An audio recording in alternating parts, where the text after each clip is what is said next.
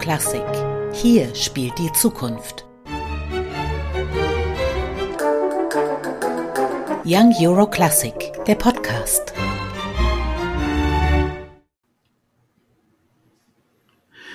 Liebes Publikum von Young Euro Classic, ich begrüße Sie ganz herzlich zu dieser Podcast-Folge, in der es heute um das nationale italienische Jugendorchester geht, das Orchestra Giovanile Italiana, kurz OGI. Die jungen italienischen Musikerinnen und Musiker sind am Freitag, 12. August bei Young Euro Classic zu erleben, wie immer natürlich im großen Saal des Konzerthauses Berlin. Mein Name ist Michael Horst und ich freue mich sehr, als meinen Gesprächspartner, den Intendanten des Orchesters oder genauer gesagt der Stiftung Musikschule von Fiesole als Träger des OG zu begrüßen. Sein Name ist Alexander Lonkwig Bekannt ist er seit Jahr und Tag als vielgefragter Pianist. Er wurde in Trier geboren, ist aber seit langem mit jeweils einem Bein fest im italienischen wie im deutschen Musikleben verwurzelt. So war er Artist in Residence beim NDR Elbphilharmonie Orchester, aber er hat auch sehr enge Verbindungen zum Orchester von Santa Cecilia in Rom. Alexander Longwig lebt in Florenz und er ist seit 2020 künstlerischer Direktor des OG. Ihre vielfältigen pianistischen Aktivitäten, Herr Longwig, müssen wir hier leider sträflich vernachlässigen. Stattdessen wollen wir ja Ihr Orchester, das OG, in den Mittelpunkt rücken. Alle Orchester, ob Profis oder Jugendorchester, haben ja durch Corona eine sehr schwierige Zeit durchlebt. Wie ist es Ihrem Orchester ergangen und wie geht es ihm heute? Hat Corona hörbare Spuren hinterlassen? Leider ja. Äh, man muss einfach sagen, dass im italienischen Musikleben sowieso nicht viel Geld vorhanden ist bei den Konzertveranstaltern, die ja zum großen Teil Kammermusikveranstalter sind. Und äh, da ist nicht viel Geld vorhanden, um äh, überhaupt Orchester spielen zu lassen. Und da kam natürlich dann hinzu, dass wir uns selbst, da wir nur kleine Räume haben in der äh, Scuola di Musica in Fiesole, äh, deswegen mussten wir uns Probesäle suchen äh, in der Corona-Zeit und das kostete unheimlich viel. Deswegen war einfach die schon natürlich schon das Konzertleben so äh, reduziert, aber noch reduzierter durch die, der Mangel an Möglichkeit, überhaupt Konzerte zu organisieren. Es war einfach zu kostspielig zum großen Teil. Wir haben trotzdem so einiges gemacht in der Zeit, aber es ist doch, wie gesagt, es waren eher äh, sporadische äh, Treffen und nichts Reguläres. Äh, ihre, ja, ihre Musikerinnen und Musiker kommen ja halt aus dem ganzen Land, von Palermo bis äh, Turin oder bis Trento.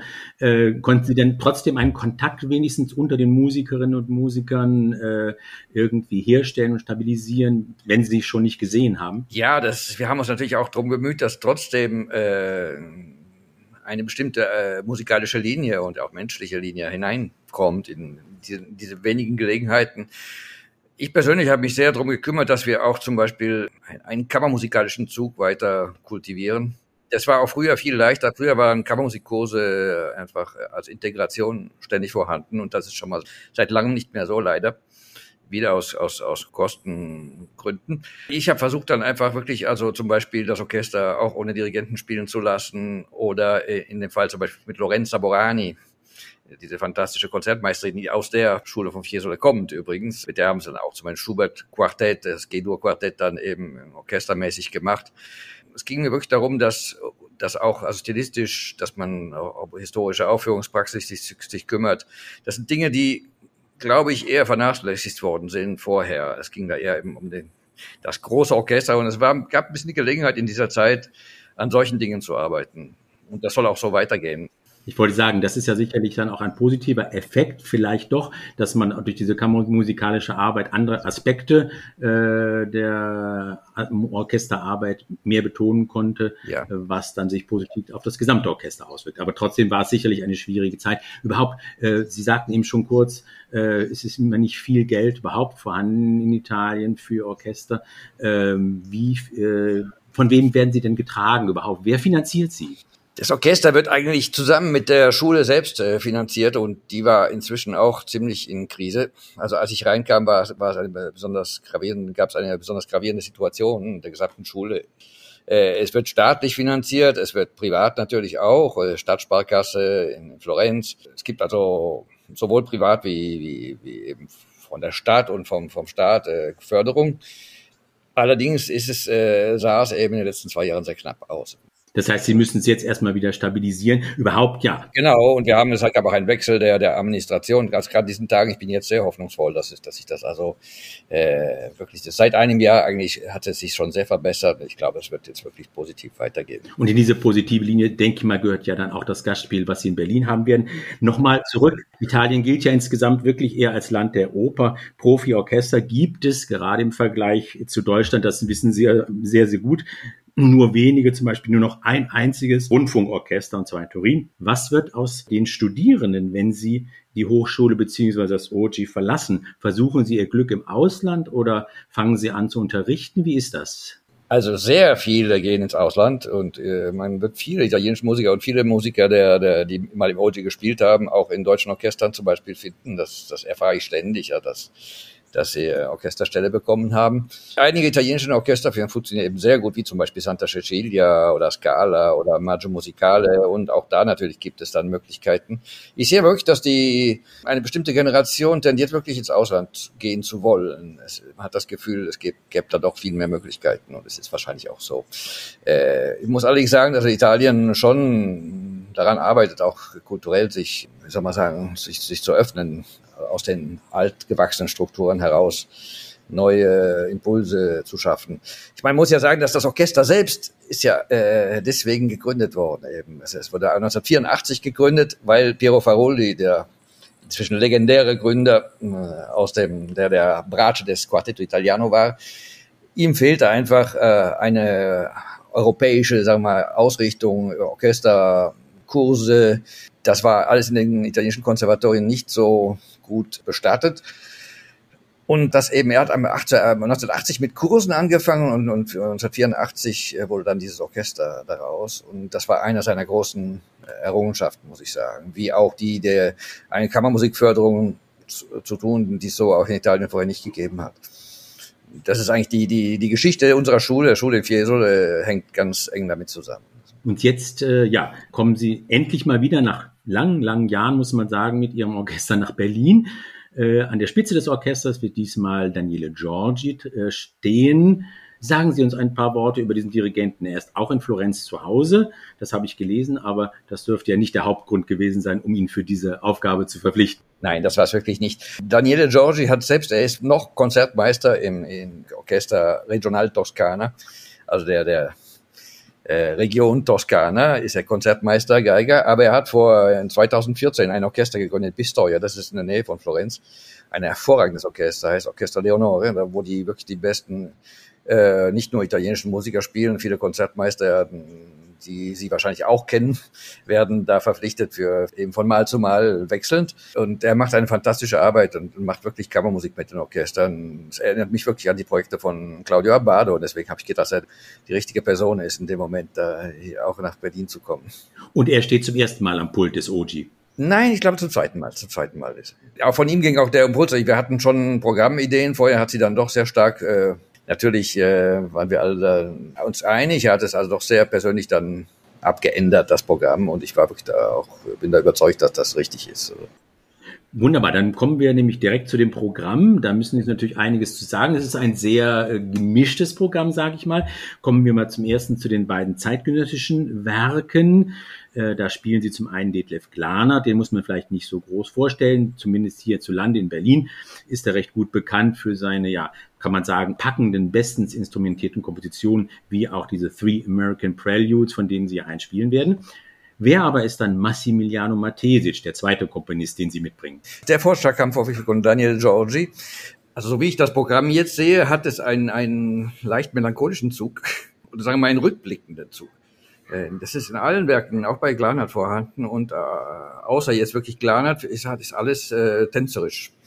Das ganze Programm hat mit Tänzen und Traditionen von Tänzen zu tun und eigentlich mit äh, Traditionen, die dann wirklich ganz stark symphonisch verarbeitet wurden, dadurch natürlich nicht ihre Authentizität mehr haben, also abgesehen mal von Stravinsky. Äh, bei, bei Stravinsky ist natürlich eine ganz spezielle innovative Kraft da gewesen aber eben, wie das Programm ausgerichtet ist, geht es hier um, um einen Blick in die Vergangenheit. Also es geht um eben, wie, wie Klezmer, und ich glaube, diese, der, ähm, der Komponist der, äh, der Klezmer-Ouvertüre ist äh, kümmert sich sehr stark, also seine Ausrichtung, kompositorischen Ausrichtung, um Beginn des vorigen Jahrhunderts eigentlich. Er hat sehr viel äh, an, an Verarbeitungen von Traditionen, eben Ost-West und, und wie das wieder so in, um, um die Wiener Schule herum oder die, Komposit die Komponisten, also da drumherum, Korngold, Zemlinski oder so. Und das ist sein Interesse, äh, lagert sich in dieser Zeit. Äh, und auch bei Glanert gibt es einen ganz starken rückblickenden Zug.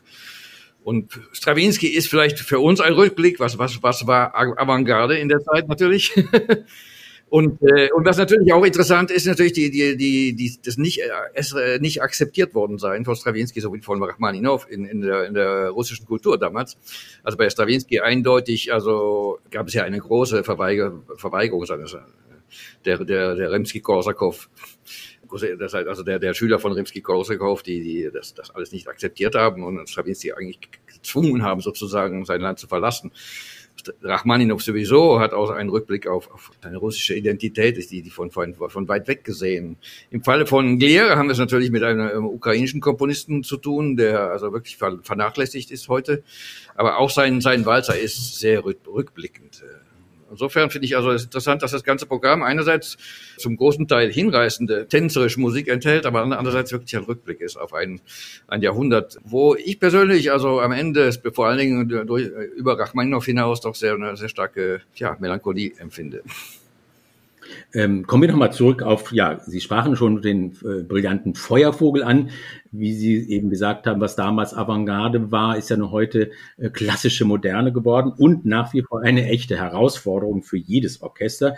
Haben Sie denn dafür mal äh, direkt gefragt, besonders viele Proben eingeplant oder wie lange überhaupt? Ja, wir haben schon viele Proben eingeplant. Es wird also noch, also mehr als eine Woche äh, täglich gearbeitet werden, intensiv. Und das ist eigentlich auch die Tradition dieses, dieses Orchesters. Wobei Tradition natürlich heißt, dass die Tradition ständig äh, erneuert werden muss, denn es gibt doch jeden, jedes Jahr bei uns neu Vorspiele fürs Orchester und da ist ja ein Austausch auch von bestimmten Elementen.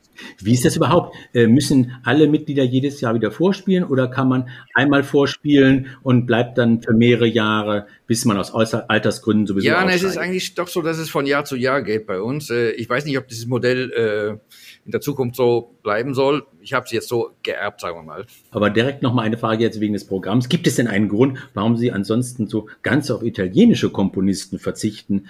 Eine schmissige Rossini-Ouvertüre hätte doch zu einem Fest Sommerfestival wie Young Euro Classic auch sehr gut gepasst. Ich weiß, äh, persönlich bin ich ein bisschen, habe ich ein bisschen eine Abneigung gegenüber diesen äh, der Betonung der eigenen Nationalität äh, grundsätzlich heutzutage. Ich finde also äh, auch sehr wichtig, da finde ich, dass, dass man, schauen wir mal, mindestens europäische Programme macht. Jetzt kommt dann das italienische Orchester mit seinem Rossini. Ich weiß es nicht. Ich persönlich habe äh, nicht unbedingt eine besondere Sympathie für, für solche Programme.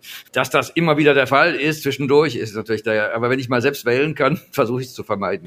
Aber vielleicht dürfen wir uns ja auf eine Rossini-Zugabe dann freuen, wenn Sie dann die symphonischen Tänze von äh, Sergei Rachmaninow dann bewältigt haben. Auch das ja noch ein sehr, sehr großes symphonisches Werk, auch noch eine richtig große Herausforderung für das Orchester. Ja, das ist eine große Herausforderung auch hier, ja, das stimmt. Ja, wie sieht denn überhaupt Ihr Kalender jetzt für diesen Sommer aus? Wird das Orchester dann noch mehr Konzerte absolvieren, bevor es nach Berlin kommt? Direkt vor Berlin ist, ist nichts anderes jetzt. Es gibt Mitglieder des Orchesters, die woanders mitspielen, das gibt es immer wieder. Äh bestimmten Projekten. Aber jetzt im Moment, wir haben gerade ein Konzert mit mir jetzt gemacht, gerade in, in Florenz, äh, Maggio Musicale, da habe ich Mozart, ich spiele immer sehr oft vom Flügel aus, äh, dirigiere ich Mozart-Konzerte und das haben wir gerade gemacht und das ist wieder Teil dieses Programms, Kammermusik im Orchester zu machen. Das Orchester hat jetzt in, äh, vor, vor einigen Monaten ein fünfte Mal dahinter sich, das war zum Beispiel eine sehr schöne Aufgabe, muss ich sagen. Und werden Sie selbst als Pianist sich auch öfter noch einbringen, auch um den jungen Leuten ein Ansporn zu sein? Ja, ich bin, ich, also ich möchte würde gern jedes Jahr etwas machen einfach und immer in der, in der Linie.